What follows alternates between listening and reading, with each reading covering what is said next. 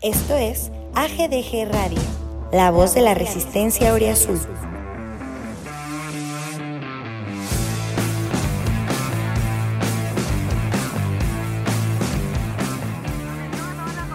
Llamado de emergencia del sistema 911. Hombre moribundo con aparente ataque cardíaco. Necesitamos asistencia de inmediato en el área.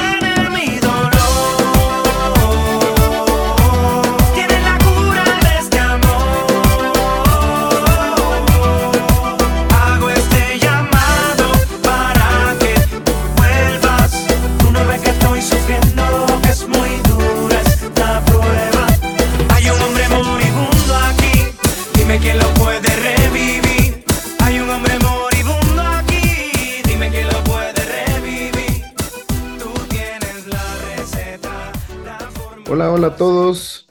¿Qué creen que sí regresamos después de todo? Episodio 112. Han pasado muchas cosas desde el último capítulo que fue, se llama Asalto a la Casa Blanca. O sea, estábamos todavía en Estados Unidos en la Leagues Cup. Así que sí pasó mucho tiempo. Platicaremos de varias cosas. Nos centraremos ya en lo reciente. Yo antes de, de presentar hoy a mis compañeros que están conmigo y que están dejando de lado su apretadísima agenda. Una disculpa, pero cada vez más difícil de repente encontrar tiempos.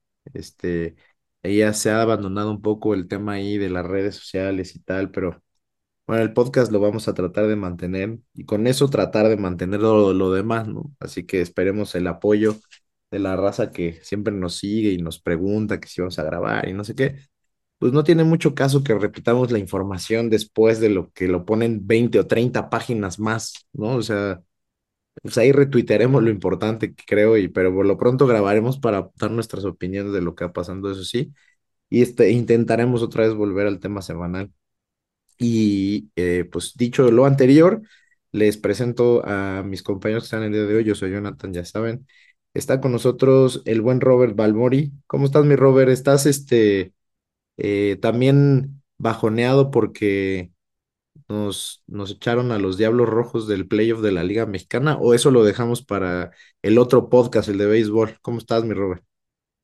¿Qué onda, mi buen? Yo creo que sí hay que dejarlo para el otro podcast porque Ah, bueno. ya bien podríamos decir que ya es cotidiano, ¿no? El hecho de, de andar sufriendo por los Diablos Rojos. Sí, carajo.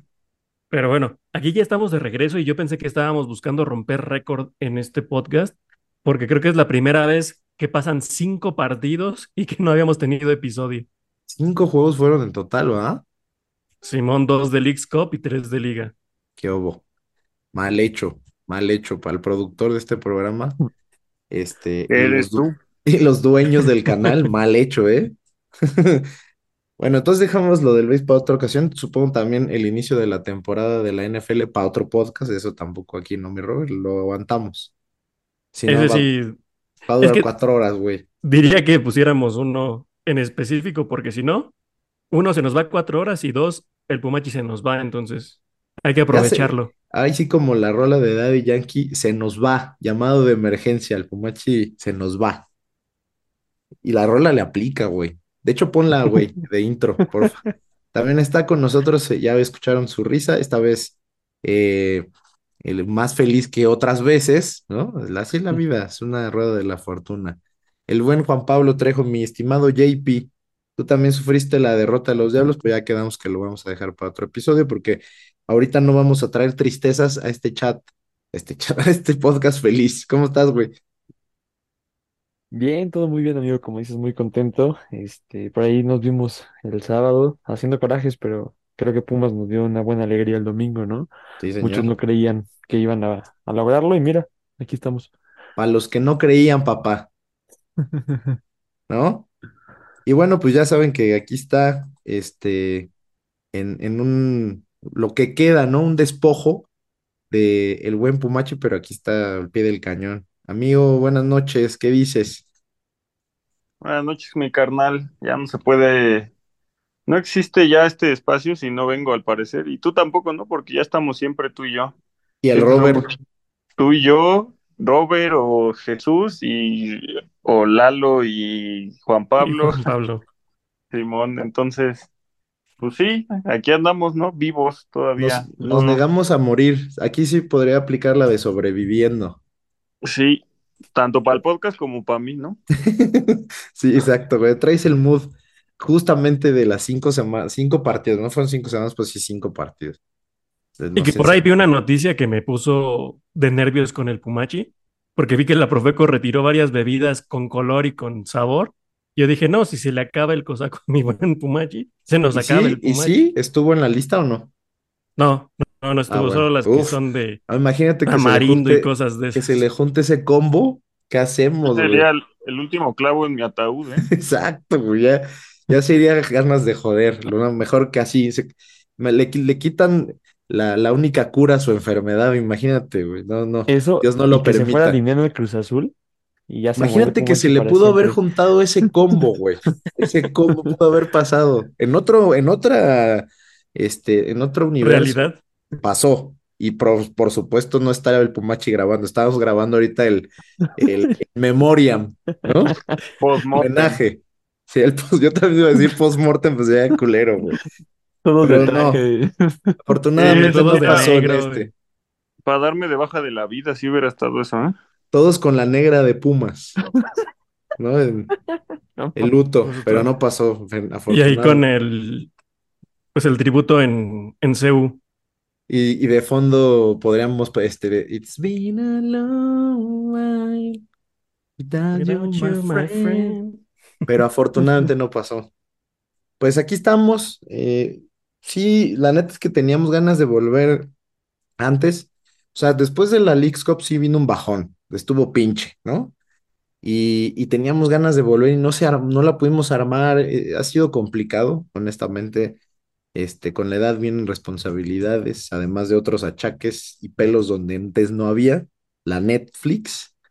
Y, no se menos había pelos donde antes y había. donde, eh, sí, que eso es lo peor. O sea, lo otro lo tolero, pero lo, lo segundo sí estaba muy pinche. Y pues no habíamos podido, pero teníamos toda la intención y hoy se pudo. Así que disfruten este episodio porque no sabemos cuándo puede ser el último. Puede ser este. Entonces disfrutémoslo juntos. Y nos toca justo, como bien dijo el buen JP, después de, de regresar a CU en un horario poco común, pero muy rico, debo decir, eh, y ganarle al campeón, ¿no? Que a lo mejor después de lo que pasó previamente con ese, ese juego ante, ante Juárez y luego el, el, el show del absurdo que hicieron ante Toluca con las jugadas estas que ya pasaron a la posteridad, dieron la vuelta al mundo de Salvio, del Toro Fernández.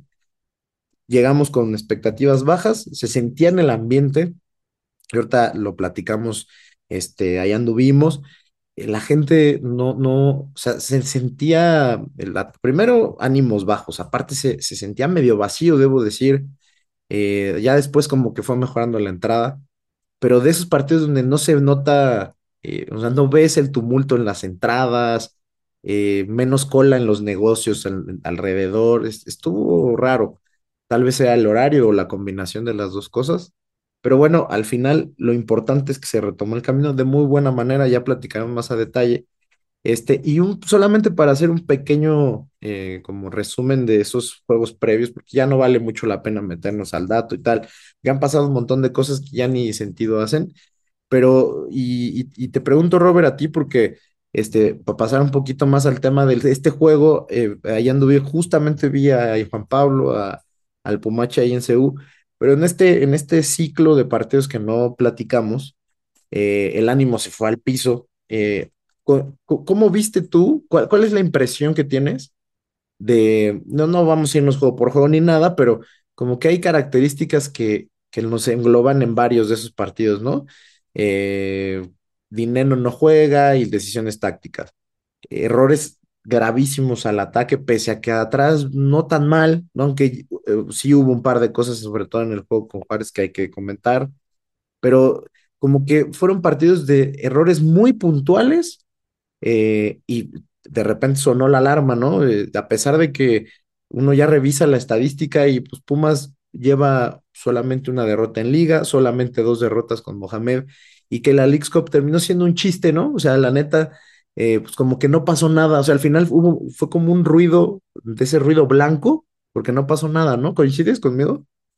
Sí, completamente, sobre todo para los clubes mexicanos, que, que ya se ha hablado al cansancio de cómo fue construida para, uno, para favorecer a los equipos de la MLS y desde que llegó Messi a- al Inter de Miami para favorecer al Inter de Miami y que todo se diera para que los estadios se pudieran vender sus boletos en 400 dólares y que eso sigue pasando hasta ahorita para partidos de la MLS cuando no dabas un peso por ellos. Pero como bien ya lo dijiste, se dieron una combinación de resultados y una combinación de acontecimientos dentro de los partidos que bien los podríamos trasladar a un partidote y es básicamente el mismo planteamiento. Algunos errores defensivos que se vieron contra Querétaro, por ejemplo, contra Juárez y el hecho de que el accionar ofensivo de Pumas te genere tanto, digo, ¿cuántas veces no pedimos hace un par de años que, que al menos se hiciera alguna jugada, que se generara algo al frente? Pues ahora generas otra vez 20 por partido, de las cuales al menos tres son claras de gol, que vaya, hasta Emiliano Pacheco puede meterlas ahí, pero el tonto Salvio no. Y es lo que más preocupa, o sea, porque sobre todo el caso del, del 10 argentino, eh, de a una por partido te las dio, o sea, de tener lo- el cabezazo y la que tuvo, la que tuvo de pie contra Toluca, luego contra Juárez también, luego en, en el caso de Tigres ya no fue tan evidente, pero sigue siendo un, pues algo que te, que te ata y es una, es un ancla que, que en lugar de, de ayudarte a, a tener solidez, pues precisamente ya está preocupando un poco de más al, al equipo, ¿no? Sí, pues es que la verdad tienes razón en eso. Fue un plan, o sea, si uno lo junta todo en uno, puede hacer las- tener las mismas conclusiones. Pues podemos concluir de lo mismo de toda esa serie de juegos, ¿no? Y sí, o sea, una cosa que resaltó mucho fue eh, lo que pesaron errores de Salvio en específico, ¿no? O sea, errores de Salvio fueron no ganar un partido que era totalmente ganable en CEU con el Toluca, el penal contra Querétaro, la mano que es el primero contra Juárez, o sea, como que sí resaltó y, y, ya pasando eso un poco al contexto vigente, ¿no? Mi querido JP, eh, se refleja en la gente, ¿no? O sea, estábamos ahí en el, el- día del, del juego y, y la gente no se le olvida, ¿no? En, en, la, en las alineaciones, abucheos a Salvio, abucheos a, al Toro, eh, muchos aplausos para Dineno, que eso da gusto, no, no, por, no por las condiciones quizá como se da, que creo que el tipo lo merecía igual, pero bueno, ahora por lo menos dadas las circunstancias se le, se le ofrece ese tipo de, de reconocimiento, pero igual la del Prete, mucha presión específicamente a ciertos jugadores que ya podríamos debatir si es justo o no es justo, si, si juegan bien pero no anotan y pues entonces el balance cuál es, ¿no? Este, pero ya la, la gente sí, sí metió algo de presión, incluso Mohamed comentó al respecto en la semana, pero si hubiera pasado en este juego, o sea, yo creo que si hubiéramos, o sea, esa, esa dinámica que se dio a lo largo del partido positiva, eh, alentando, salir contentos, tirar esa famosa goya del final, no hubiera pasado, hubiéramos visto algo un poco más pesadito probablemente contra jugadores en específico, porque otra vez fallas hubo, fallas hubo otra vez. Este, ¿cómo sentiste esa parte, güey? La presión que traía el equipo tras esa serie de juegos donde estábamos metiéndonos otra vez al tema este de las cosas no salen a pesar de que se juegue bien. Y yo creo que es complicado porque la afición de Pumas es muy extraña. En la Leagues Cup eh, amamos al Toro porque metió dos goles en un partido que teníamos prácticamente perdido. Este, entonces, pues ahí todos lo amábamos y todos decíamos que él tenía que ser el titular en vez de Dineno. No puteando a Dineno, sino diciendo que Dineno simplemente no, no andaba en su mejor momento. Después, por ahí el Toro tiene la falla tremenda contra Toluca y ahora que todos queremos a Dineno. Ahora pues está padre, ¿no? Porque contra Tigres anotan ambos. Por ahí el, el gol del Toro creo que se lo come totalmente Nahuel, cosa que se celebra todavía el doble. Y bueno, eh, ojalá esta sea como la, la apertura para que se rompa esa racha, porque de verdad yo creo, y eso es lo que me tiene a mí tranquilo. Hablabas de, de alarmas, perdón, pero yo nunca vi, o sea, como que le tiraran, como en otras ocasiones, luego, luego afuera Lilini, fuera Puente, fuera quien quiera que sea, porque sabemos todos, o sea, dentro de lo rara que somos la afición de Pumas, creo que sabemos que tenemos un volumen de juego que no se tenía antes, ¿no? Los abucheos, como mencionas, sobre todo creo que para Gustavo del Prete cuando entra, eh, pues sí, la gente ya está empezando a desesperar con justa razón con él. Sin embargo, yo creo, a menos que ustedes tengan otra opinión, que no da un mal juego. Si bien no es un juego relevante, no, no, no pasa desapercibido como en otras ocasiones. Balón que tuvo, balón que entregó bien. Cosa que yo creo que es un, un buen inicio para también que empiece a, retomar su nivel. Y por otro lado, lo del Toto Salvio, bueno, eh, pues sí, desafortunadamente creo que por, o sea, partido por partido ha tenido una, si no es en defensa como con Juárez, si es en ataque. Me disculpo, aprovecho la, la oportunidad para disculparme contigo y con Lalo, porque efectivamente la jugada que vuela el Toto contra Tigres es adentro del área. Entonces, esas yo creo que, no sé, o sea, hace, en el, torneo que llegó, creo que eran de trámite y sabíamos que iban adentro, o cuando menos a portería, y ahora pues no ha estado como tan, tan fino, ¿no? Hay una presión rara para un jugador como él, ¿no? O sea, no debería de estar tan desconcentrado en, en esos momentos de la definición, ¿no? Ahí sí me gustaría a mí hacer un poquito de, de diferencia, ¿no? Eh, Ha sido un tema con la definición y la, y la presión que tiene de meterla en estas jugadas donde, por ejemplo, en este juego le saca una Nahuel a una gran jugada que él hace, pero eh, hay un par donde tiene para as- as- asistir fácil. O sea, de real, esa es, esa que dices tú incluso es una, y hay otra en el primer tiempo, y, y para asistir, para asistir muy fácil, de hecho. Y ya es un tema como de si no, no puedo, o sea, lo tengo que meter yo para quitarme la presión y eso pues le está cargando más presión, porque a lo largo del juego está generando un chingo de jugadas, ha hecho un par de jugadas muy buenas en, salida, o sea, digo, no, ninguna como esa con el Toluca, donde después el, el, el Toro hizo lo más difícil, ¿no? Lo más, más, ni un pinche villarista con tiza hace ese pedo que hizo ese güey.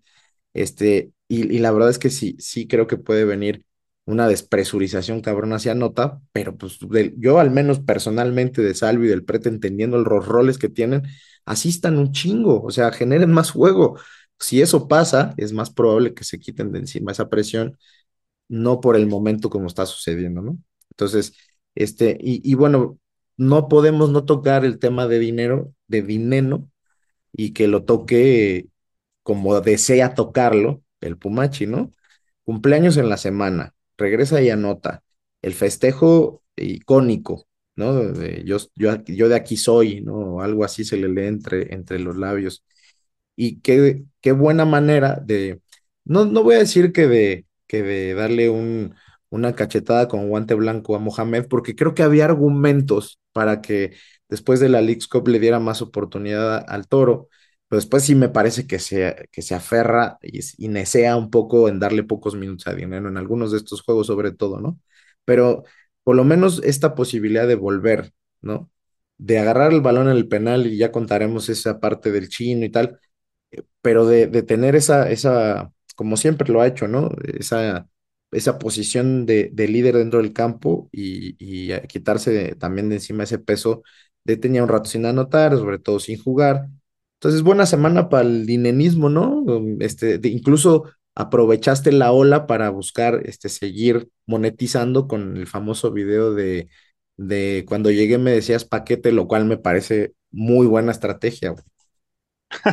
Hay que saber aprovechar las oportunidades. Es Sí, algo de lo que he estado aprendiendo en la escuela. Por supuesto, güey, eso está clarísimo. Ya, ya es estrategia, ella no es de, de que te salga sin querer. En mi clase de taller de emprendedores, bien me están enseñando a identificar oportunidades y esa es una, güey, siempre, por supuesto. Si ahí lo tengo, pues claro que me voy a seguir aprovechando de eso y soporten, ¿no? y soporten todos. Eh, y respecto a Dineno, pues, ¿qué se puede decir que no se haya dicho ya antes, güey? Eh, el tipo me parece el jugador emblema ahorita de, de este equipo por mucho. Yo creo que atrás de él pues está por ahí ahorita últimamente el chino y cosas así, pero pues Dineno es de los jugadores que lleva más tiempo en el plantel que ahorita están, es de los jugadores que mejor rendimiento han tenido y no es como una opinión mía, güey, simplemente te pones a revisar los números y en todos los torneos en los que ha estado aquí ha metido cuando menos seis goles, güey. Solo en uno no, que fue el torneo de cuando jugaron la Conca Champions, que creo que ese torneo solo metió tres goles en liga, pero bueno, pues en Conca, ¿cuántos metió? ¿Nueve, diez? Ya ni sé.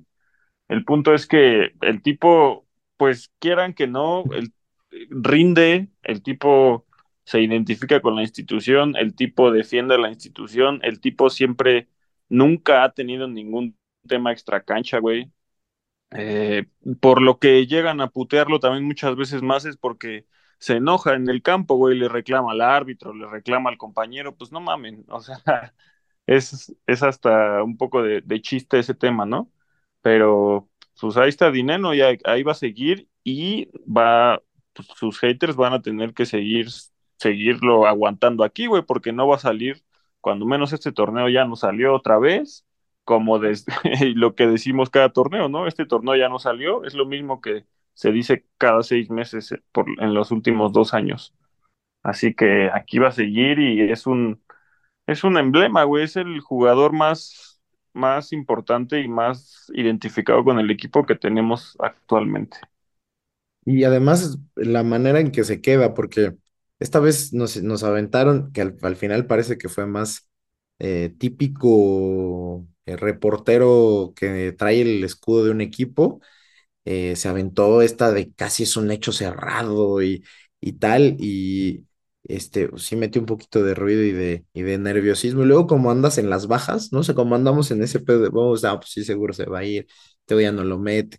Y, y, y estos este, tweets a modo, güey, ¿no? De que este, es que ya lo borró Mohamed, o sea, o sea, incluso anticipando que hay un pedo en el vestidor y luego no le sale, ya no escuchas nada, no, no, no les vuelves a leer un tuit a esos fantoches, ¿no?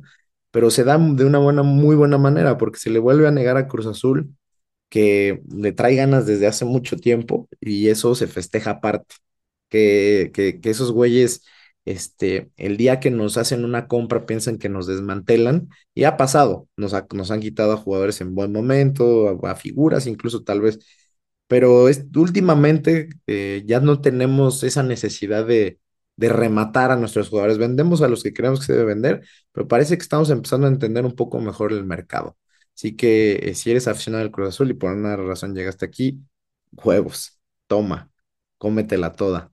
Y la verdad me da mucho gusto que se quede, por supuesto, pero más gusto me da que no se vaya el Cruz Azul en esta ocasión.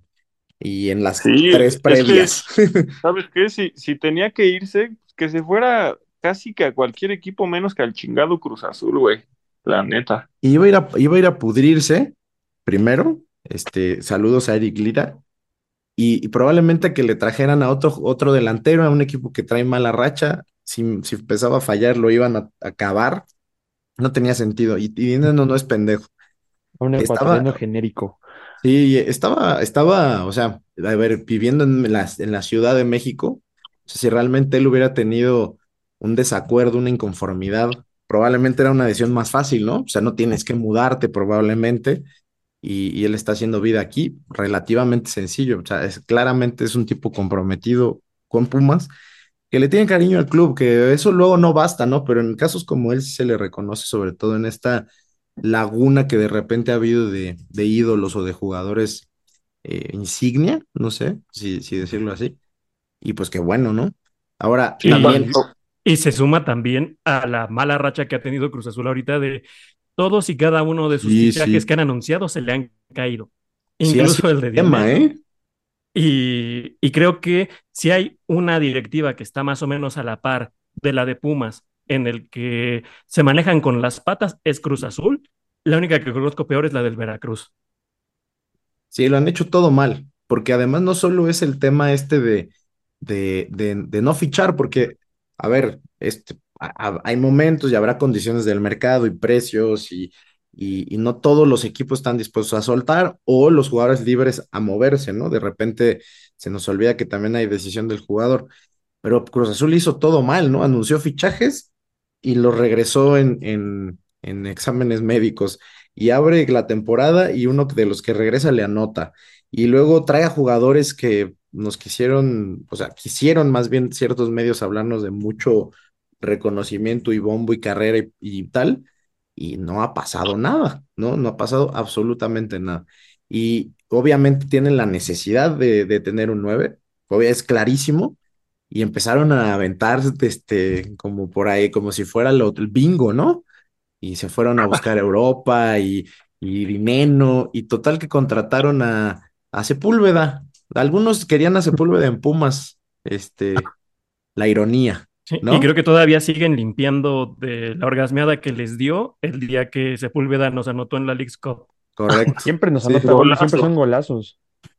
No vuelve a pasar, ya con esa playera que se puso no va a volver a suceder. No tengo idea. Ahí este, guarden este tweet.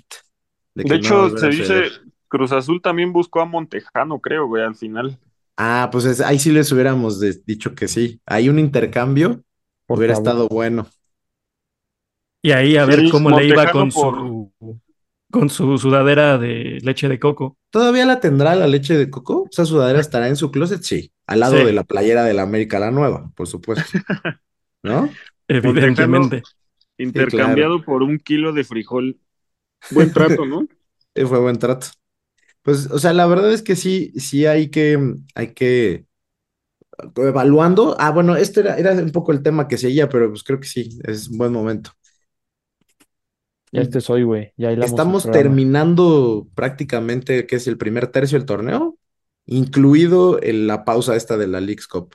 Y ya estamos apenas cerrando eh, el mercado de fichajes con las incorporaciones de Tabó y, y de, y de Rodrigo, ¿cómo se apellida? López. Ares de Este, Parga, ¿no? Sí, justo Rodrigo López. y, y de Rodrigo López, que nadie sabía quién era, ya Cruz, investigamos. cruz, que se, que se vaya el diablo. Sí, nada más, con ese tampoco, nombre, no, ¿no? no, no, no, aquí está prohibido es de los innombrables, hay varios, ese es uno. Y, y da gusto que, que al final, bueno, pues al parecer, da gusto por, por, por- lo dijimos en los primeros episodios, el, el técnico está pidiendo cosas con las cuales quiere tener un funcionamiento acorde a su estrategia y a su plan de juego y todo esto, y se les se le cumplieron, ¿no? Por ahí en el Inter se cayó lo de Montaño increíblemente, pero me parece que el tema de López, ya cuando uno se pone a revisar, no hay tanta diferencia entre los dos en cuanto a proyección, lo platicamos si quieren, pero evaluemos un poco esto, ¿cómo le, qué le- ya oficialmente cerraron el mercado para Pumas, ¿qué te pareció el mercado de los Pumas, JP? O sea, eh, ya torma- tomando en cuenta las incorporaciones desde Natán y, Er- bueno, Ergas fue el primero que se anunció, hasta ahora estos dos nuevos, este, ¿qué, qué calificación le pones a, al mercado de fichajes de Pumas? Y de estos dos últimos que llegaron, eh, ¿cuál es tu expectativa? Yo, eh, si les parece, voy uno por uno. Creo que Natán y Licha, uno por uno, pero no en orden, han sido lo- de lo mejor, ¿no? Creo que el, diga, también es, es increíble, ¿no? ¿Cómo es posible que Juárez, que creo que mucha gente está subestimando a Juárez, van en la parte alta de la tabla y están jugando bien, pero sí me parece increíble que contra Juárez literalmente parecía, parecíamos, este, no sé, defensa de, de equipo de la Ciudad Deportiva. Y contra Tigres yo vi a los dos muy sólidos, muy, muy sólidos. Me agrada mucho y creo que cada vez se van entendiendo un poquitín más. Y eso es algo que me emociona un poco. Ergas no se ha visto mucho, por ahí se vio en la Leagues Cup. Lo poco que le vi, mm, creo que es un Jason Angulo más, con todo respeto para ambos. No sé, yo veo, a menos que se enganche por ahí y que pueda demostrarnos que realmente tiene talento que no ha demostrado hasta el momento, creo que va a ser complicado que, que tenga una estancia muy, muy larga aquí en CU. De ahí eh, el Toro, bueno, el Toro creo que te da una y una, te mete goles y luego te falla increíbles como la, la que ya decías de la jugada del Toto que luego deja prácticamente debajo de la portería que vuela. Y bueno, estos dos, no se me olvida nadie más, ¿verdad? Solamente faltan estos dos. Bueno, Gil Alcalá, que Gil Alcalá creo que pues gris, ¿no? Gris.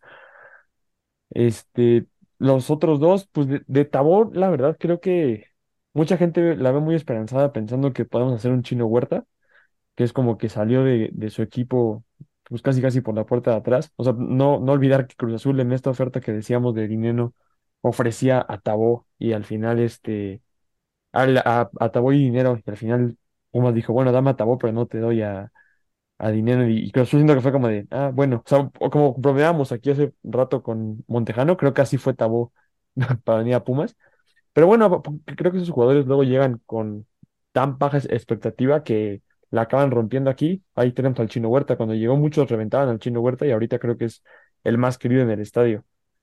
Y bueno, la verdad que del otro muchacho, este, de este este, este, este, Rodrigo López. López. Este, la- yo les voy a ser muy honesto, no, no, no he tenido el gusto de verlo jugar todavía. No, no, no puedo dar ahí una opinión tal cual, este, de qué espero de él. Únicamente, bueno, por si por algo llegó, si por algo el y la directiva lo, lo seleccionó para que venga a reforzar al equipo, pues que nada más que lo demuestre. Al final de cuentas, lo hemos hablado muchas veces aquí. Creo que la afición de Pumas es muy, muy fácil de ganar. Únicamente corre y es lo que te toca. Y creo que con eso estás del otro lado acá, ¿no? Pues mira, la verdad que sí, sí, hay un, hay un, a- a- es un crédito que creo que se gana eh, el club al tener a un técnico como Mohamed y a gente que al parecer está haciendo mucho más eh, metódica en, a la hora de fichar como es Aracho, sobre todo ahora, que en estos episodios que pasaron, ven varios de los que dije, ahora sí hay que grabar, hay que hablar de lo que está haciendo ese güey, porque es claro que el cambio es para que, era para que hubiera mucho más actividad en este tema de, visorear, de entender necesidades y estrategias. Creo que es un- una buena alta la de Saracho, ojo, y, y, y ese, crédito es el que a mí me permite decir estar en ese lado de la gente que, es, que estimo que el, el Cruz Azul es un panteón de jugadores. O sea, es un refri desconectado. Lo que le metes echa a perder. Y Tabó me parece que, sin ser ninguna cosa espectacular ni nada, la versión que yo le vi en Puebla, por ejemplo, y la de Cruz Azul, este, pues no tienen nada que ver. Y pues aspiras un poco a recuperar al jugador previamente. Y si alguien puede hacer eso, pues te digo, le das el voto de confianza, ¿no? Y, y en mi caso personal con, el, con Rodrigo López, me pasa lo que me pasó cuando eh, se cayó lo de Montaño, que son jugadores con proyección de selección menor de México, ¿no? Que tienen partidos jugados en selección menor, este incluso es medallista de oro en centroamericanos, y que estaban, estaba jugando muchos minutos en su club, metiendo algunos goles, y se entiende, también me parece que eh, hay una estructura de traer jugadores jóvenes, ya sea para terminar de formarlos en fuerzas básicas. Ya están los ejemplos de estos colombianos que se ficha uno y se presta, se trae al otro a las inferiores, eh, se han- otros casos fallidos por ahí también, por supuesto. Y si no, eh, y si no, pues este, también darles oportunidad al primer equipo. O sea, del chino hoy todos hablamos como si fuera un jugador súper experimentado y tal, y un- tiene 22 años. Y o sea, es un tipo que le apostaste un poco a recuperarlo, lo estás recuperando, ¿no? Entonces, me da esa confianza. O sea, mi voto de confianza es por esa estructura y, y, y como estrategia ya con un método, pues, ¿no? Mi querido Pumachi, ¿tú cómo ves? ¿Coincides un poco en eso? ¿Cómo ves el tema de, de, del- de en general el, el mercado de fichajes? Eh, ya habíamos, por supuesto, hablado de eso, de decir, bueno, parece que ahora de entrada se entendió que una necesidad del tema de defender ya se tenía que cubrir y eso lo tocamos, pero al final termina habiendo otros, otros movimientos. También en el Inter se dio la salida de Rubalcaba, ¿no? Este, el mercado en total, o sea, ya eh, digamos que neto, entre salidas y entradas, ¿qué tal lo ves, güey? Sí, eh, un paréntesis rápido, ah, lo que acabas de mencionar del chino, sí me parece bien chistoso como mucha gente no sabe que es muy joven, güey. Está, está muy morro todavía. Y mucha gente he leído cuando de repente en algún tuit ponen su edad o así, un montón de, de personas eh, escriben que, no manches, ¿cómo que tiene 22? Pensé que ya tenía muchos más, porque ya tiene varios años en primera división, desde muy, muy joven. Entonces, sí está muy morro el chino y está cabrón, ¿no? Que todavía tiene bastante potencial por explotar. Eh, respecto a los, a los últimos dos fichajes, Tabo, creo que ambos son ok, aceptables. Ninguno de los dos me parece la gran cosa, pero, pero están ok. O sea, al equipo le salió, le salió bien traer a Meritao y a Rogerio. No, no veo por qué no le podría salir un poco mejor o al mismo nivel, aunque sea eh, el morro de Querétaro y, y Tabó, ¿no? El, el de Querétaro que incluso ya se mencionó también por ahí, pero es ex canterano de Pumas, ¿no? Estuvo, creo que en sub, hasta sub 15, si no Sí, me sí, equivoco, sub 15. Y ya después salió a, creo que a Lobos o a algo así. ¿Y qué tal ese regalito de la directiva para estar, quedar bien con toda la afición. ¿Qué tal eso? Chulada, ¿no? La fácil, güey. La Claro, fácil, güey. porque traes un jugador, pues que sí tiene cierta proyección y que aparte de todo es canterano. O Estaba bueno, ex viendo, canterano. hace rato me topé un TikTok que no, no voy a, no comprobé su veracidad, pero decía que, que en el, en el rollo este de un informe que acaba de presentar Lilini en selecciones menores, eh, identificó, no sé, como a 150 jugadores mexicanos que están regados por el mundo menores de, creo que 18 o de 19 años, y que están dándoles un seguimiento especial para int- intentar empezar a traerlos a, a las selecciones menores y que se puedan, eh, pues los que sí valga la pena, pues tenerlos jugando aquí.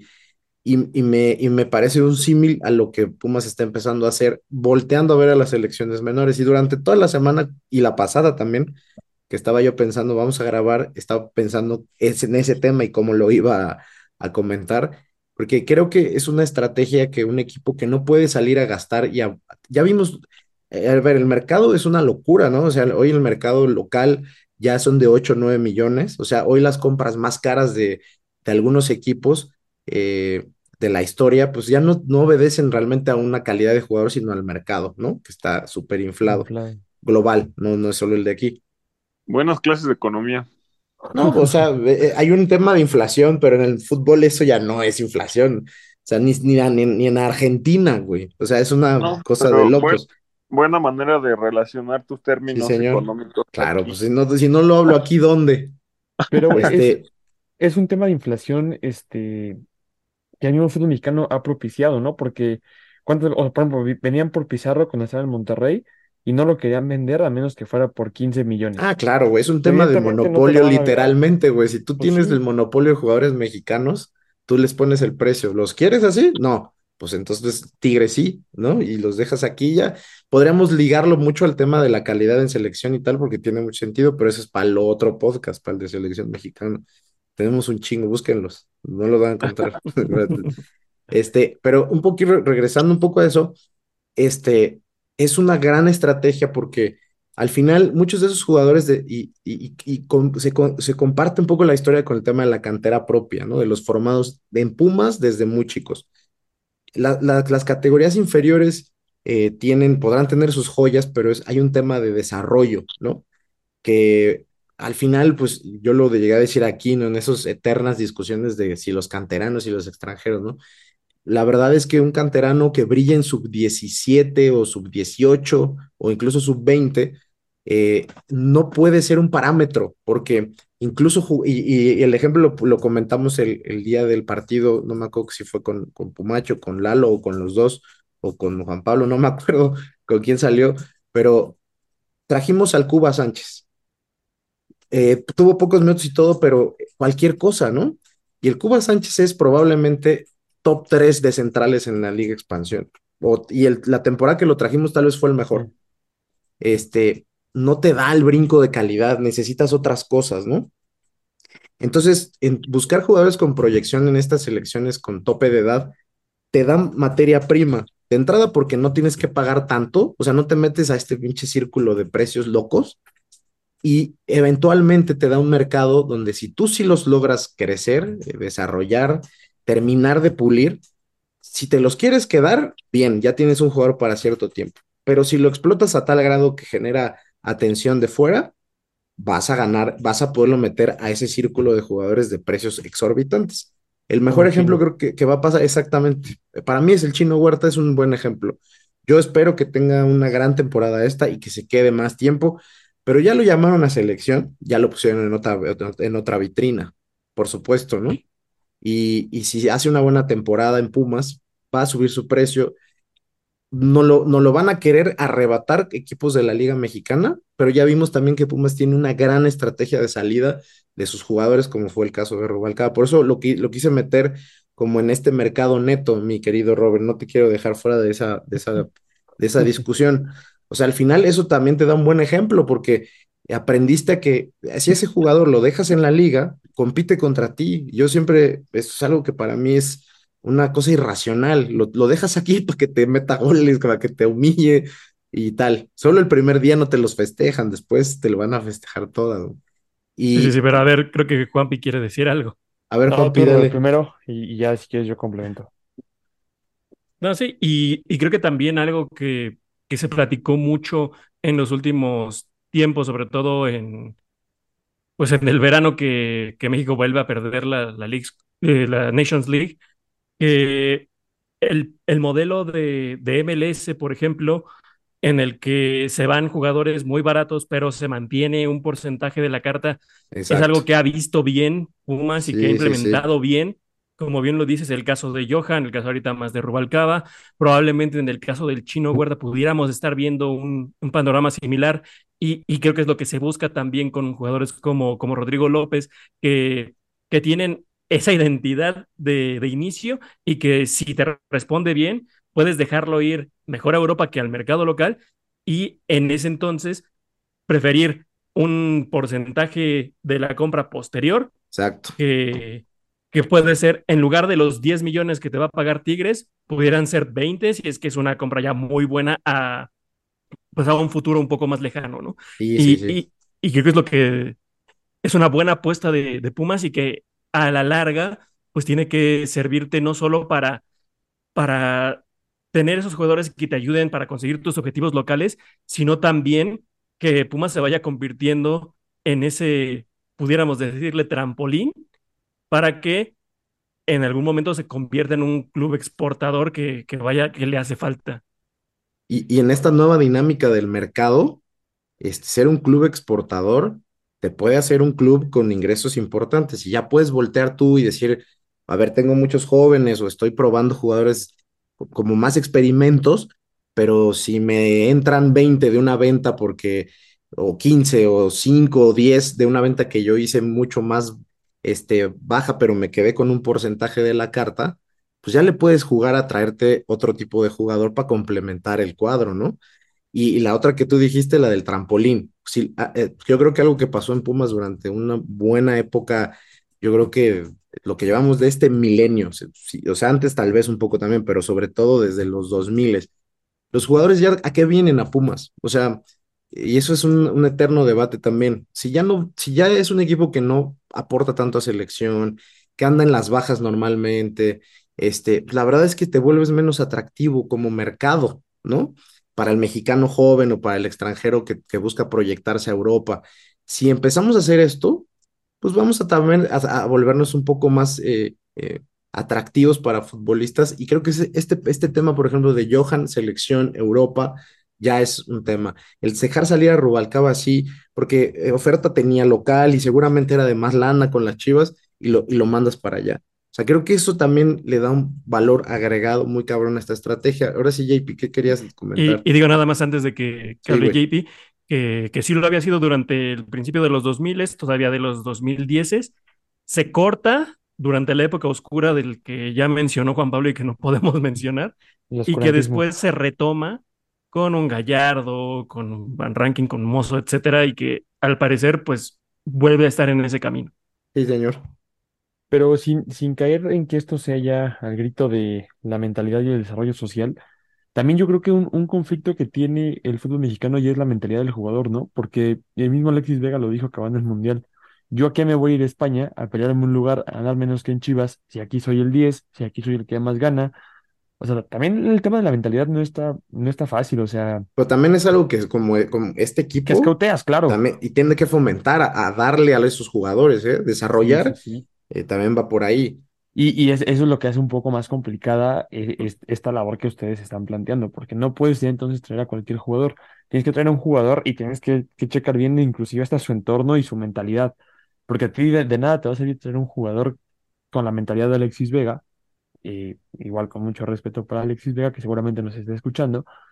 Este, si, Claro. si, si lo vas a traer aquí para que se te haga viejo, o sea, si tú vas a invertir en un jugador, como ya lo hiciste ahorita con Rodrigo, pues creo que, o sea, es porque tú le ves esa hambre de que es, es tomar a Pumas como un trampolín. Y ahí es un ganar-ganar. ¿Por qué? Porque tú vienes acá, lo haces bien, te vas a Europa.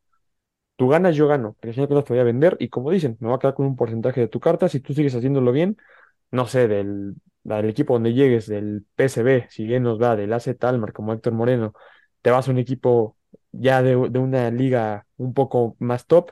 o de, o de una gama un poco más alta, pues ganas tú, gana Pumas, ganan todos. O sea, pero tienes que buscar también jugadores con esa mentalidad. O sea, el, Sí. el scouting Sí, tiene que ser más completo. Sí, sí. Y decir que más allá de los jugadores, es como que la mentalidad del, del mexicano en general, digo, obviamente hay muchísimas excepciones, pero el hecho de muchos de ellos o muchos de nosotros eh, crecen, con carencias y obviamente si en un equipo de México te ofrecen, te ofrecen 100 y en uno de España te ofrecen 50, te vas a ir por el 100 porque no sabes si, si al otro día pues ya no puedes seguir jugando, lo que sea. Entonces quieres asegurarlo más dentro del poco tiempo que tienes debido a ese, esa carencia que, que traías y que es la diferencia, yo creo, entre la mentalidad de, de, un argentino, de un brasileño, por ejemplo, que, que ven ese paso hacia el, hacia el viejo continente como, como una forma para dejar atrás esas carencias y, e ir por algo mucho mayor, que en este caso, eh, en el caso del mexicano, por lo general puede ser, si tengo muchas carencias, me voy a hacer de lo que, de lo que pueda ahorita sin importarme o, o dándole más peso que a lo que en un futuro pudiera ser mayor, pero no está seguro, pues. Pero Y- eso y que dices, en Argentina hay dos equipos. Eh, o sea, que pueden pagarte un buen sueldo, hay dos equipos. no hay ninguno, güey. En Argentina no hay ninguno. Bueno, O sea, Pero la para- neta es que, sea- es que de hecho ya ni le tiran a eso, güey. O sea, yo creo que es el mejor ejemplo es ah, para ciertos equipos. En México no todos van a entrarle a ese, ese pedo. Pero, por ejemplo, para Pumas el mejor ejemplo es los equipos de Argentina, del que quieras, güey. Eh, todo, toda su, su, su, su, inversión, su trabajo está en inferiores. Todo. No le meten lana ni al estadio. Todo el, todo el tema está metido en inferiores, porque a diferencia de nosotros que estamos pensando en que se vaya uno a los 22 o 23, allá se los compran ya a los 16 años. No, claro, no les cuestan 15 millones, pero imagínate un chavito de 16 años ni lo has debutado y te lo compran en dos y todavía te quedas con No, en- porcentajes de la carta, güey. eso. ¿No? O sea, es una Es locura.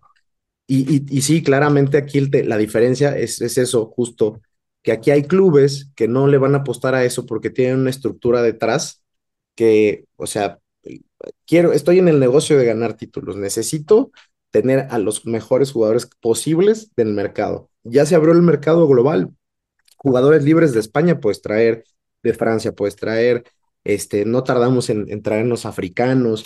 Entonces esos equipos no van a hacer esto. Pero si tú quieres empezar a competir, necesitas eh, traer recursos. Y la única manera de traer recursos es vender activos, güey. Porque eh, sobre todo en un equipo como Pumas no hay mucho más que hacer. O sea, tienes este, sponsors o tienes entradas y playeras y tienes eh, lo que vendas de tus activos. No hay inversión privada o muy poquita. Y aquí sí creo que esa es justamente la estrategia ganadora.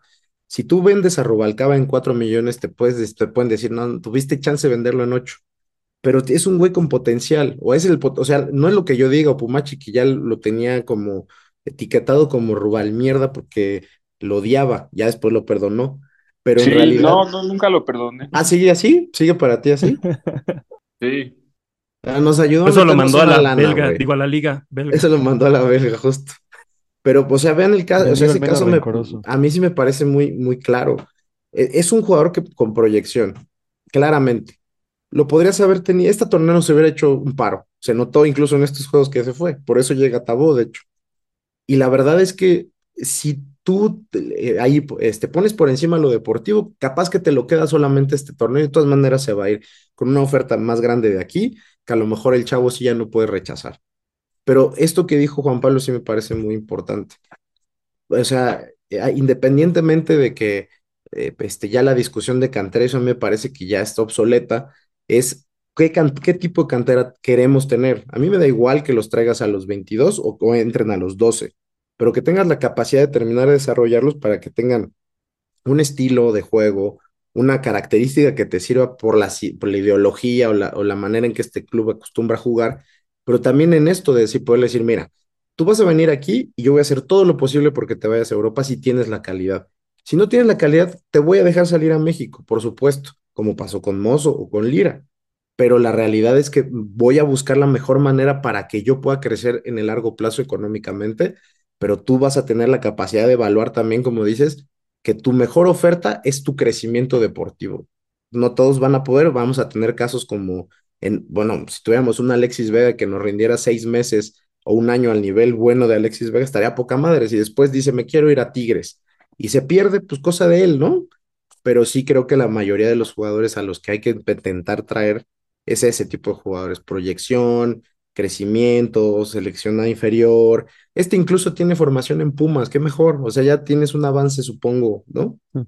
Entonces, bueno, yo, por lo tanto, para mí, este mercado de fichajes termina siendo muy bueno, muy bueno, aunque este, el, mayor porcentaje de, esa, de, ese, de ese positivismo es porque trajiste a dos muy buenos centrales y porque hiciste un cuadro donde en cada posición tienes competencia ahorita.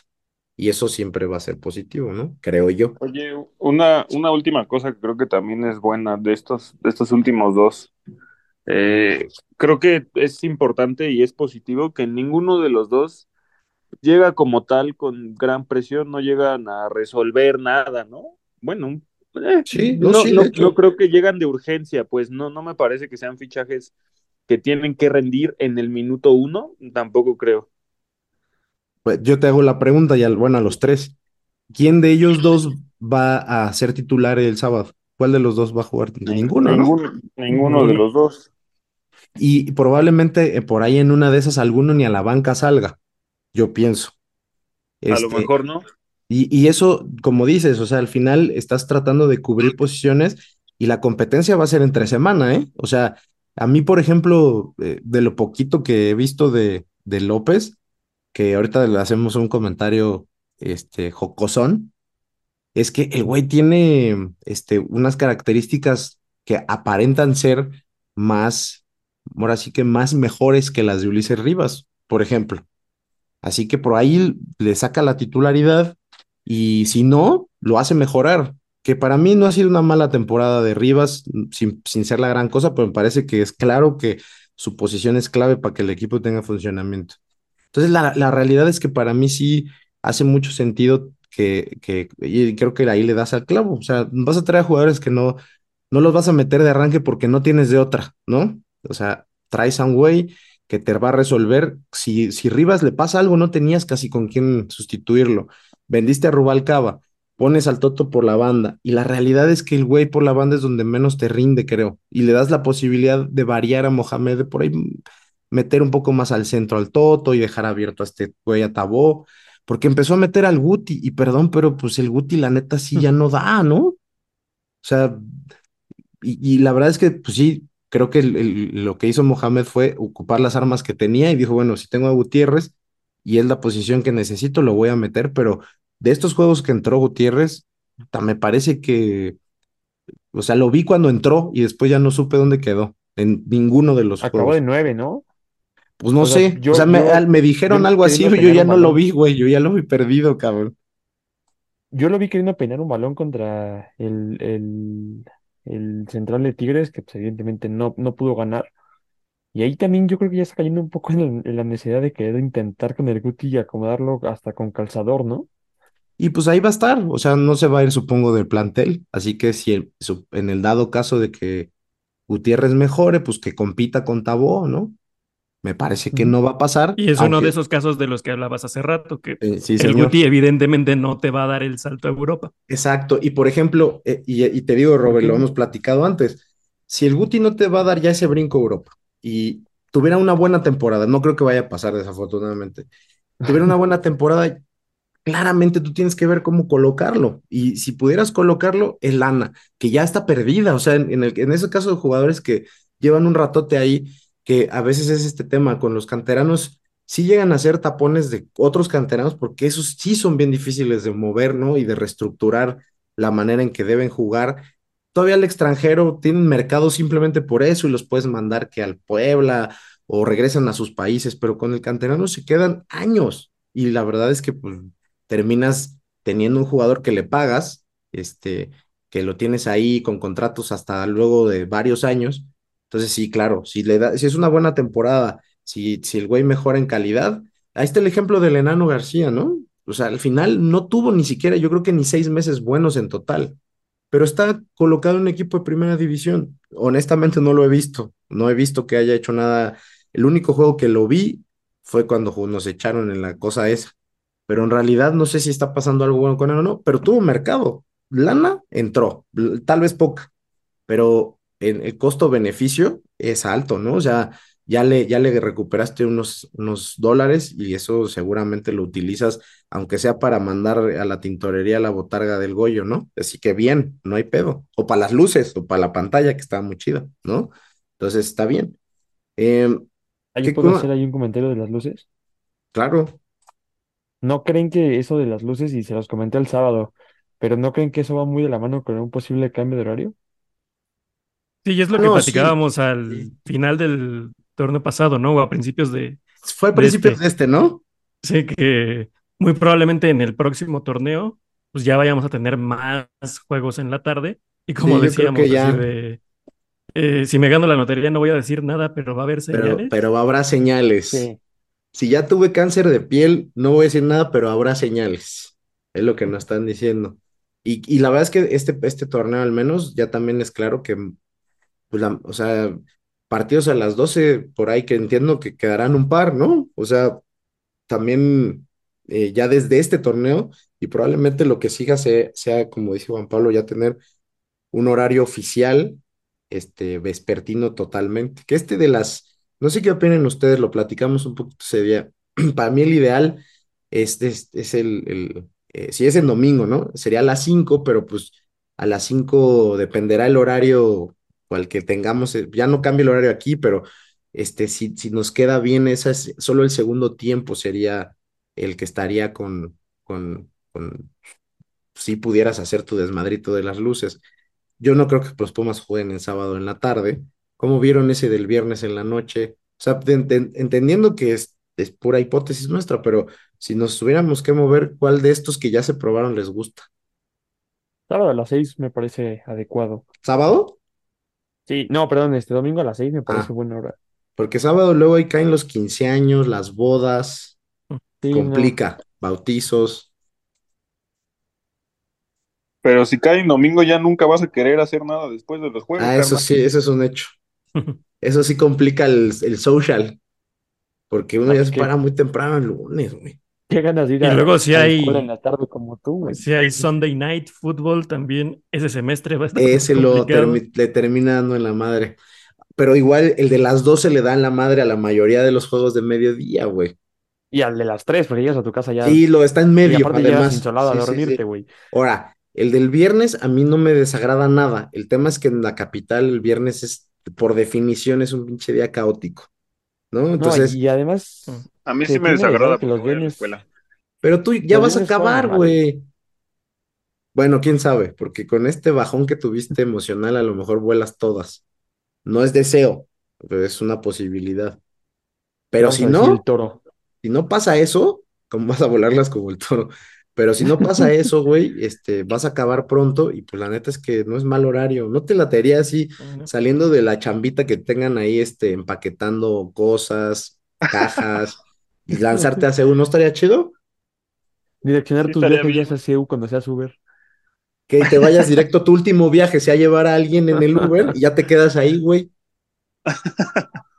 Ese está chingón. Y, y aparte, le traería bonitos recuerdos a- al turco del cuando veía jugar a Pumas los viernes en la tarde. Ah, también, esa es otra. Y, y le daría chance de ir el fin de semana a Argentina con su familia. Le abre más posibilidades. A lo mejor por ahí va el pedo, fíjate. Le libera los fines de semana cada 15 días al menos. O sea, que es ganar, ganar. Pero sí, está padre lo de. A ver, eh, no creo que sea una inversión pendeja. Las lámparas en CEU siempre son un tema. A lo mejor a muchos no les ha tocado, pero, pero hubo una época con las lámparas viejas que se llegaron a parar partidos porque se apagaba una. Eran pinches luces que ya estaban en el parque del Seguro Social cuando existía, que ahora es un centro comercial. No mamen. Y, Y y que la- tardaban como media hora en en- arrancar. Ajá, yo les he contado, no sé si aquí, el, el tablero de hace años que eran puros foquitos, se- eh, eh, ya estábamos en el minuto 25 y como tenían que ir poniendo con foquitos la alineación, apenas iban en el- los dos centrales de Pumas, todavía les faltaba todo. No mames. Luego, esta última pantalla ya, la neta, las estaba dando. Partidos a las 12 ya no veías nada, o sea, se veía muertos, ya esa había ahí Sí, en medio. sí. Ya una parte de LEDs ya todos fundidos. Y esta está muy chida, ya, te- ya vimos algunas tomas 4K ese día y al Sí, detalle. O sea, hoy la, la, ahí revisen su, sus hashtags y sus trending topics de Twitter. La jugada esta que le agarraron todas las nalgas a un güey del Atlas, eh, en 4K hubiera estado chida. Así, eh, no te pierdes detalle de nada, hasta huele esa madre. Entonces se ve ¿qui- bien. ¿quieres un, un, un dato de las lámparas viejitas? Sí, claro, No a datos aquí luz. siempre son bienvenidos. Había plantas de diésel, no sé si te acuerdan afuera del Sí, las, estadio, las tenían esas, esas, prendidas, güey, esas cierto. madres, si las conectabas al- a la luz, dicen que el recibo era carísimo, era, era impagable esa madre. Entonces estábamos pagando más por lámparas viejas y Imagínate obsoletas, güey. que te saliera más barato el diésel que la cuenta de luz. Qué Que horror. yo Guerrón, Ahora, ¿qué, qué? y- no, que yo ofrecí costaron más, eso tiene una, pero por eso se- tuvimos que vender a Sosa para, pa- para poder mantener ese gasto, güey. Sí me acuerdo, ti- tienes toda la razón. Retraten los, la- hagan un poco de memoria, entrando por cabecera, estaban ahí las pinches plantas de diésel y sonaban cuando entrabas. Tienes toda la razón, güey. Ahorita tuve un déjà vu a eso.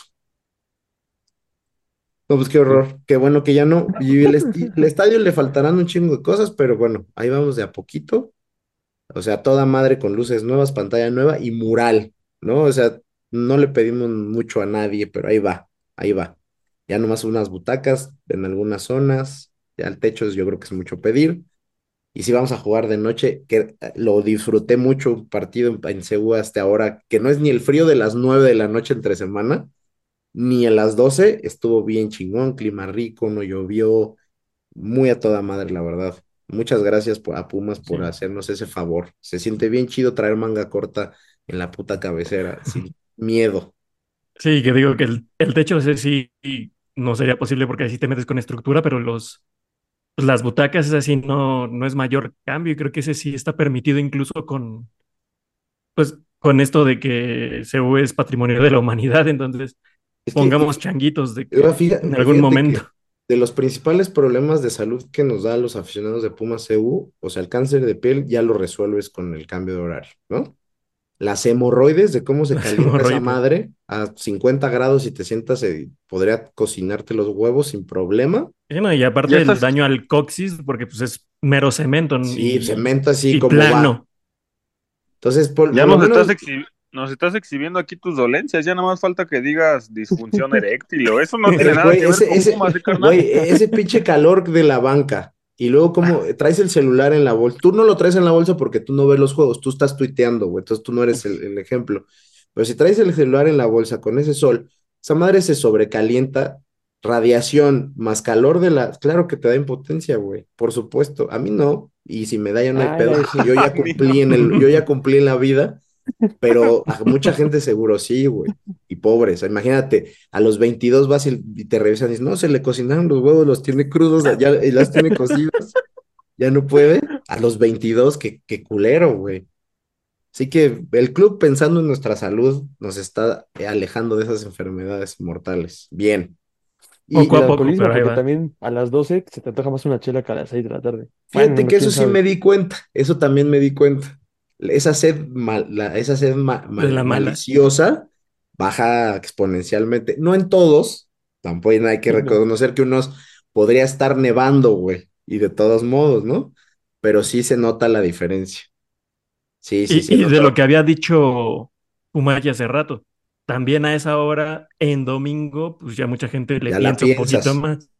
Sí, porque a las 12 dices, no hay pedo, me empedo, llego y me duermo, me da cruda como a las 7, ¿no? Y ya en la mañana al otro día, a lo mejor sí traigo dos, tres efectos, pero ya no estoy tan jodido. O igual el sol te ayuda a bajar. el sudor, por ejemplo, ahorita sales a las, ¿qué salimos, güey? 8. Como, yo, yo creo que llegué por acá como a las 9 y cachito, 9 y cuarto, 9 y 20. No, ya es mucho, o sea, es mucho rascarle los huevos al león, dijeran por ahí, ¿no? Rascarle los huevos al puma. Entonces, mejor así. Estamos bien así. Este, nos salimos mucho del tema de los, pero bien, está bien, es algo que se tiene que decir la gente que no, ha venido. Tenemos mucho puma de, provincia, algunos en Canadá este, poniendo impermeabilizante también, este, y no han venido a CEU, la experiencia mejoró. Ma- Marginalmente, que te apaguen y prendan las luces en los goles, o sea, francamente no pasa nada. pero es al medio tiempo hacen su, con este rollillo de poner un video, eso estuvo bueno. Ya, seguro lo voy a volver a ver y me va a dar hueva, pero la primera vez está bueno. Así que, que si quieren ahora sí venir a CEU, mejoramos la experiencia. Ya no, ya es que este, eh, no es la NFL que tiene la experiencia completa, ¿no? Desde el tailgate hasta, hasta el final, pero ya tenemos cositas que ofrecer, así que está chido. Y del juego, del juego que a lo mejor lo importante yo creo que sería, eh, y para ir cerrando, ¿no? Y, sobre todo pensando que ya el juego que viene está a la vuelta, no esta temporada, no sé ustedes, pero con todo y que paró, se me hace que va en chinga. Eh, creo que ya tenemos una alineación titular, así, eh, en formación y en jugadores. O sea, yo creo que lo que, lo que alinea, lo que alinea Mohamed el, el, el día domingo, para mí es algo que no, no le va a mover mucho. Y quiero destacar, no, no, es, no es un top como tal, pero sí quiero destacar que eh, pongo en un nivel muy superior lo que estamos viendo con, con Natán Silva y, y Lisandro Magallán, porque está cabrón el cambio. O sea, nuestra base de comparación, comparación era Galindo y Freire. Estamos en el, en el paraíso de los centrales. Aparte de que son buenos, ¿eh? Pero sí estamos en el paraíso de los centrales, definitivamente. Eh, ¿qué otra cosa? Ah, bueno, los laterales, ¿no? Está chido ver a, a, a- Monroy, lo queríamos ver, este, y sí, es un jugador que, que se ve de otro molde, pero qué bien Benevendo, ¿no? O sea, aquí que por meses lo puteamos, no, yo creo que esta vez hay que reconocerle al tipo que ha mejorado mucho, ya parece, ya no es, eh, decíamos, ya parece ser humano, no, ya ahorita es un jugador profesional. Este, este juego me parece que lo consolida a mí. Eh, a mí me gusta muchísimo la media con Caicedo y, y Rivas, por encima Caicedo, muy por arriba. Y se genera mucho, decía Juan Pablo, hay mucho volumen de juego, sí lo hay. Hay un chingo de llegadas, hay variantes. Lo del gol, eh, pues, por- o sea, estamos teniendo dificultades, ¿verdad? En la definición, pero sí creo que en este partido no hubo estas situaciones ridículas como que, que como contra Toluca, ¿no? Pero por ahí y que le sirva al toro para aprender que si los balones van a portería, algo puede si está el pasar. portero, puede, caer en gol. al toro y a todos, porque este, sí, claramente no es que haya, nos pasa siempre, nos pasa otras veces, que el portero rival se convierte en el prime de Jorge Campos, ¿no? Y esta vez no, no, no fue así, o sea, no ha sido así. Nosotros le eh, tiramos a cualquier lugar, no concluimos jugadas que son mucho más claras. Ha habido postes por todos lados, ¿no? Este, el Tuti pegó dos postes, uno en Toluca, uno en Juárez. En este juego, dos del Chino. Eh, también el arbitraje ha sido una cagada, ¿no? Este, en este juego nada más nos marcaron dos penales clarísimos, casi fracturan a Huerta. Este, bueno, no, no casi lo fracturan, pues sí le dieron un chingadazote.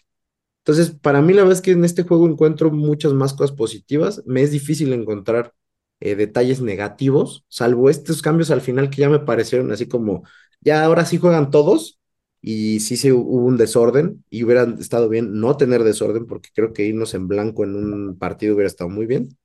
Pero no sé si ustedes coincidan conmigo en que hoy las calificaciones, si quisiéramos hacer un top este, son un poco más parejas con todo y todo, ¿no? Sí hay unos muy destacados, yo creo que estamos de acuerdo en eso, pero por ejemplo, hoy para mí el, el- juego, el volumen de juego de Benevento y, Monroy es bien parecido, o sea, a mí me costaría decir, ah, no, Monroy es mucho mejor nomás porque me cae mejor, no, no, o sea, la verdad es que reconocerle también a, a, Benevento la mejoría, o sea, en este juego defendió y fue, que es algo que no veíamos.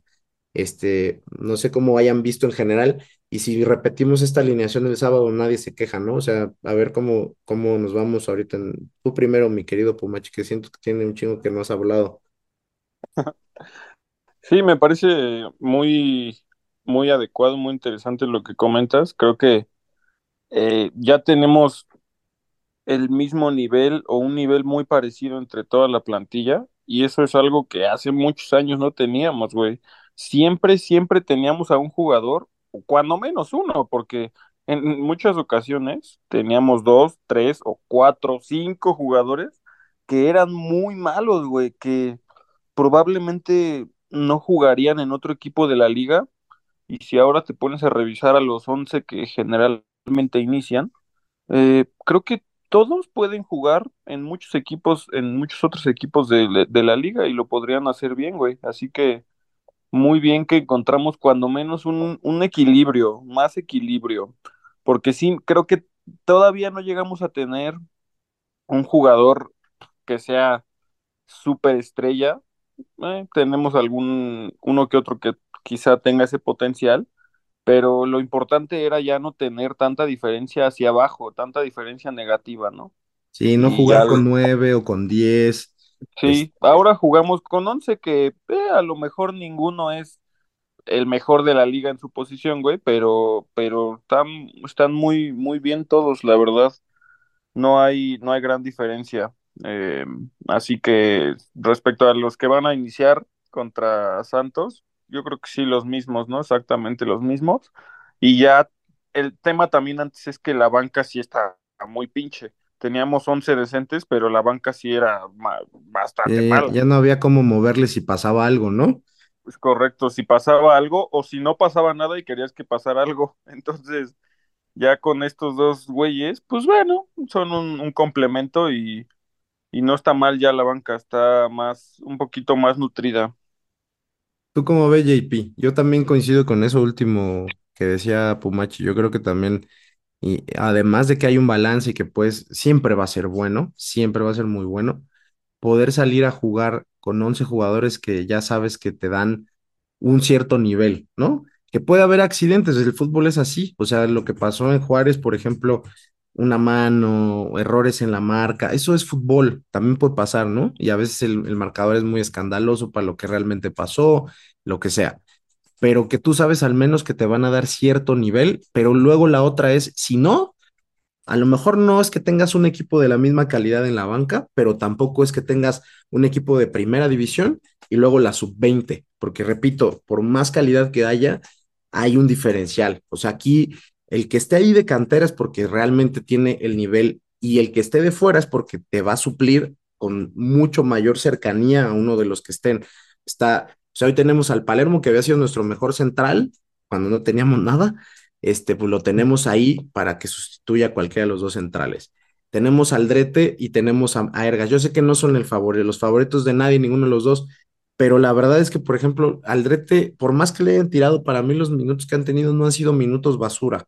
Vamos, no han sido los mejores, pero no se me hace que sean minutos basura.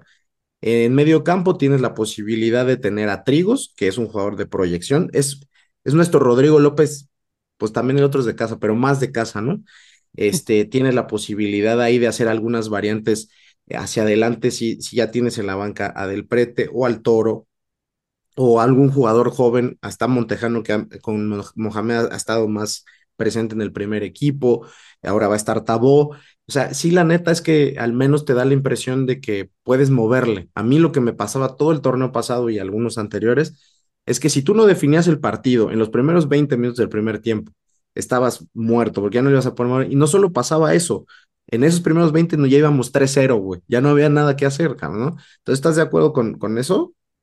Sí, yo, yo creo que es este, pues sí, como lo mencionaron desde que empezamos, traer competencia interna. O sea, no porque llegue Rodrigo López a, a, Pumas, quiere decir que va a ser un cambio. ¿Por qué? Porque puede ser que eso le mete presión a Ulises Rivas y hacemos que Ulises Rivas incremente su nivel y realmente no vemos a Rodrigo. Por otro lado, creo que el tema de Tabó es un, un, un poco diferente porque sí te abre una posibilidad a usar al, al Toto de otro por el centro, como ya lo vimos en la X-Cup, que para mí ha sido el mejor partido que le hemos visto al Toto en mucho tiempo jugando por el centro.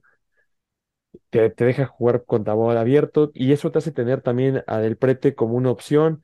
O sea, yo creo que sí, o sea, son do- dos, dos este, personajes que llegan a nutrir la banca, como dice Pumachi, pero también creo que, o sea, con dos personajes, con dos piezas, son piezas angulares para poder tener muchísimas variantes. O sea, no es que sea únicamente posición por posición, sino que te permite abrir muchos otros es- estilos de juego. Creo que también el tema de, de Palermo por ahí es preocupante. Muchos pensábamos que iba a ser Palermo Nathan y al final Licha le acaba comiendo totalmente el mandado. Si acaso, digo, Julio lo, lo está haciendo muy bien, pero sí creo que con un portero de un poquito más de jerarquía tendríamos el cuadro, si bien no completo, porque sí creo que Benevendo por ahí, o sea, si bien es cierto que el partido que da el domingo es un muy buen juego, creo que por ahí mm, yo todavía no confío plenamente en él, perdón. Este, creo que faltaría eso. Y que Ergas pues se ponga a competir, porque que no lo hemos visto realmente. O sea, yo, si me preguntas qué has visto de Ergas, creo que fue en el partido contra Montreal, una patada ahí de llano totalmente. Ese es el highlight que yo tengo de Robert Ergas. No, fíjate que yo al, sí, yo, yo sí al- a Ergas me gusta cuando va, el- ha, ha metido un par de centros o tres centros con un chingo de intención rasos, muy, con mucha ventaja para el delantero. Yo creo que es más posición, eh, es más un güey que volantea que un lateral como izquierdo, mozo, creo yo. Sí, como mozo, pero, pero zurdo. Y Aldrete, yo creo que Aldrete sí estamos viendo, el- o sea, lo último de Aldrete, no, no en Pumas, sino yo creo que inclusive como jugador. El, el gol es marca de Aldrete, el del domingo. Aldrete está perdido y creo que eso, es eso es algo que también tiene que llamarnos la atención porque de nada nos sirve tener a Monroy que lo hace muy bien o tener a Benevendo que lo está haciendo muy bien si realmente pues que nos sustituye es Ergas que no le hemos visto mucho y Aldrete que creo que no es que no le hemos visto sino que ya no le da. Sí, yo creo que ahora en ese rol que puede tener eh, de, de, de- de- suplente, ya lo, lo vimos de capitán, también ese liderazgo es importante. Yo no, yo sí estoy coinci- coincido contigo, yo no creo que vayamos a ver este, por ahí, no sé, una extensión de contrato, no sé ni cuándo lo te- esté por concluir, pero ya no te preocupa, ¿no? O sea, al menos a mí ya teniendo un par de, de laterales que puedes utilizar todo el torneo y teniendo otro y a lo mejor ya ahí tienes laterales de casa que a lo mejor puedes usar, está Héctor Ramírez, no sé. O sea, mi, mi impresión es nada más que sí, hay con, con esa competencia tienes la posibilidad de que no te echen a un jugador y el siguiente partido no sepas qué chingados hacer, este, que te metes en un problemón, ¿no? O sea, que sea más parejo, que repito, no tiene, no, no vamos a decir que son el mismo nivel, ¿no? Pero más parejo sí, y eso es una ventaja, porque no pasaba, no estaba pasando. Este, mi querido Robert, este, ya para concluir, ¿tú cómo ves eso? Sí, la verdad es que lo platicamos, o sea, mucho de esto ya lo habíamos dicho, pero se cerró el plantel apenas, entonces es más, como es más, eh, podemos ser más concretos en esa opinión. ¿Tú cómo ves al final cómo queda Pumas para el torneo? Eh, lo de la alineación coincides, ¿crees que sea lo que veamos el sábado contra Santos? ¿Y cómo ves el juego contra Santos? Pues por ahí decían, ¿no? Que juego, que alineación que gana repite y esperemos verlo así. Y bien lo decía Juan Pablo, o sea, tener a Benevendo y a Monroy en las laterales, eso te deja a un Aldrete en la banca que, que pues, esperemos esté ahí solo en caso de que algo terrible ocurra y de que tengas que echar mano de alguien, porque como bien ya lo dijeron, nada más entra y, se ve la diferencia.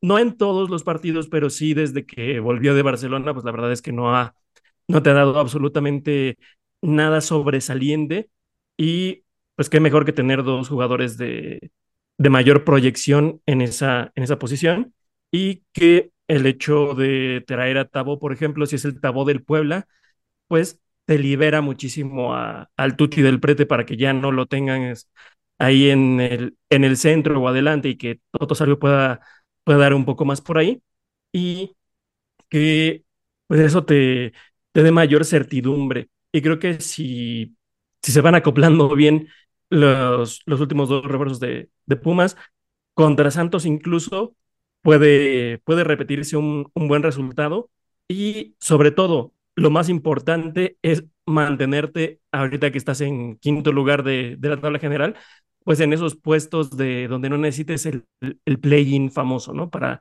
para acceder a la liguilla. Update, ya estamos séptimos después de los resultados de hoy. Pero eso se cuenta hasta que, hasta el día siguiente, entonces ahorita es Por, ahora en la grabación.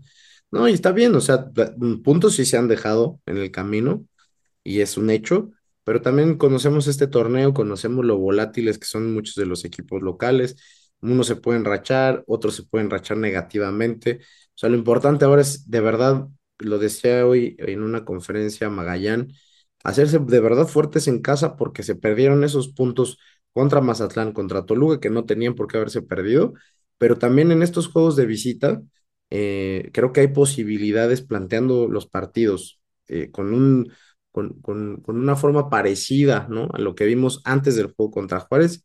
O sea, yo creo que se puede ir sumando pues, de forma constante. O sea, hoy sí veo más, veo a Pumas un equipo menos eh, eh, trampolín, que eso le pasaba mucho también, ¿no? O sea, por más que nosotros en el juego le tratábamos de rascar cosas positivas, nos sacaban todos los puntos donde fuera.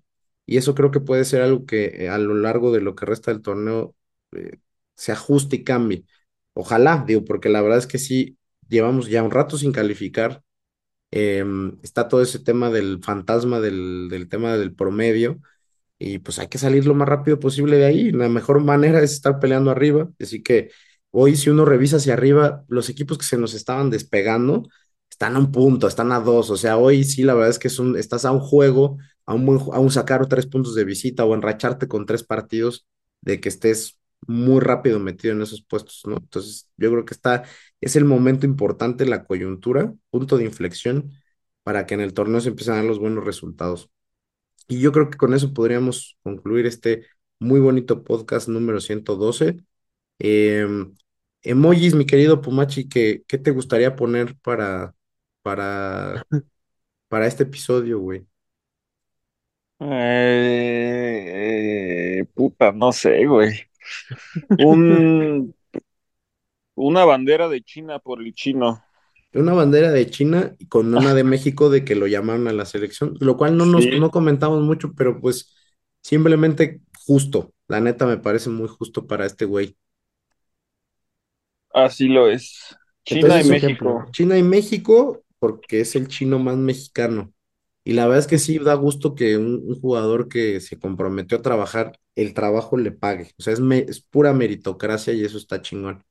La neta, no sé si va a ser constante los llamados y tal, pero también dependerá mucho de él, güey. Y se lo ganó.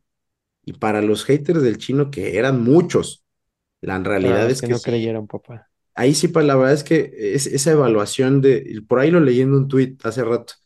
Este, una cosa es que tengamos nuestro propio, propio criterio, pero que hayamos importado de la afición de Chivas el hate para el chino o ahora el hate de la afición del Cruz Azul para Tabó.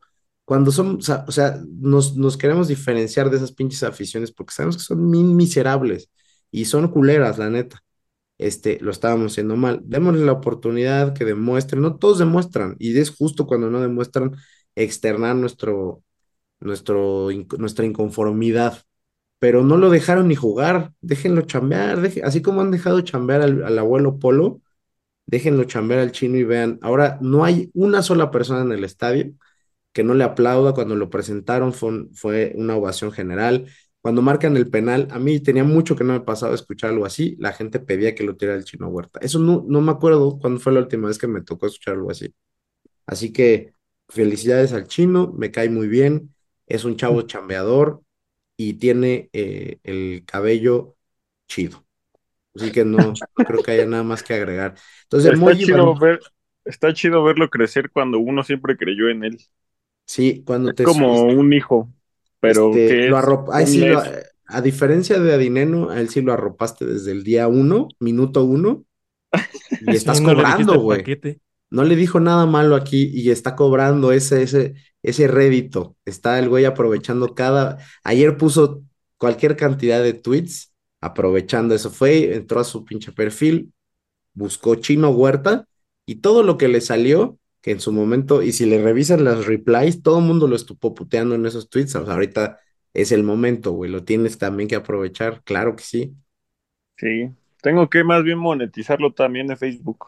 Muy bien, me parece bien.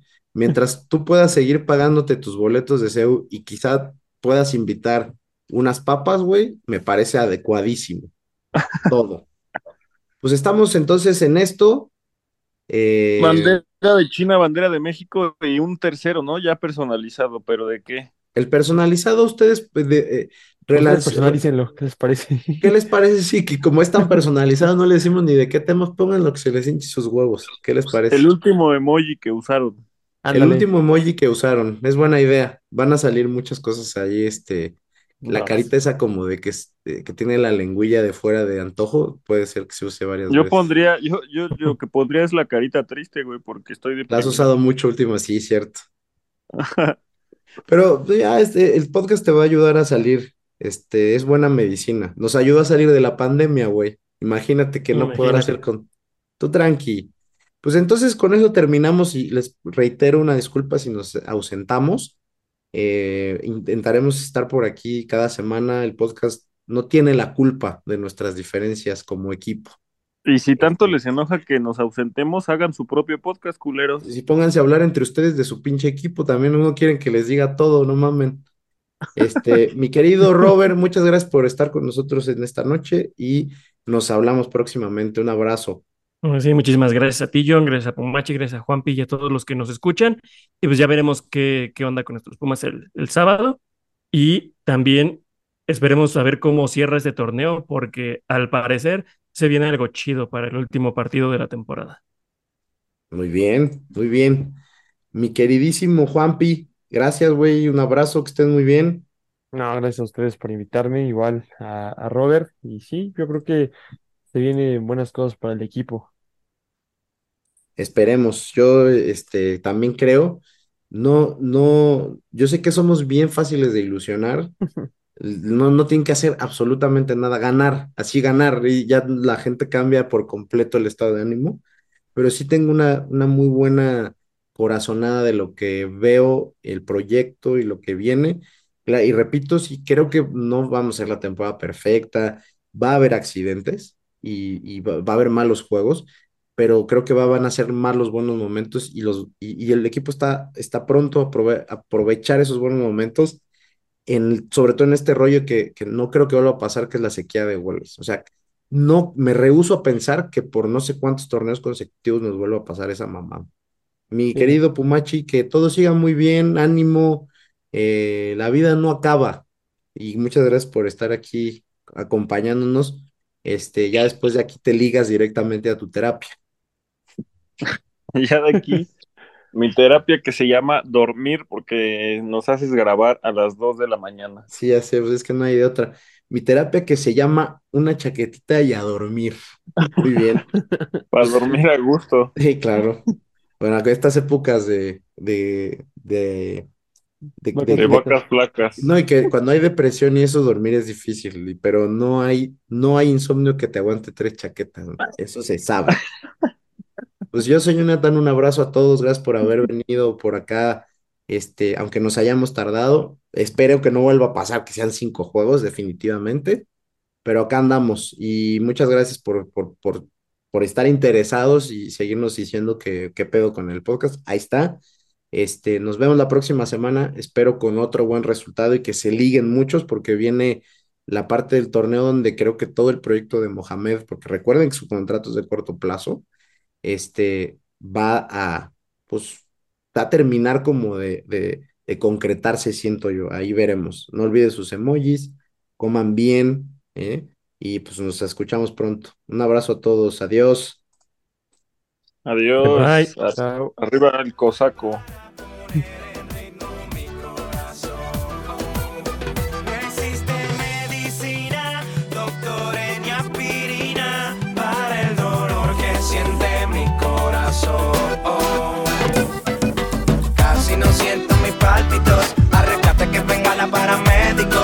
Necesito que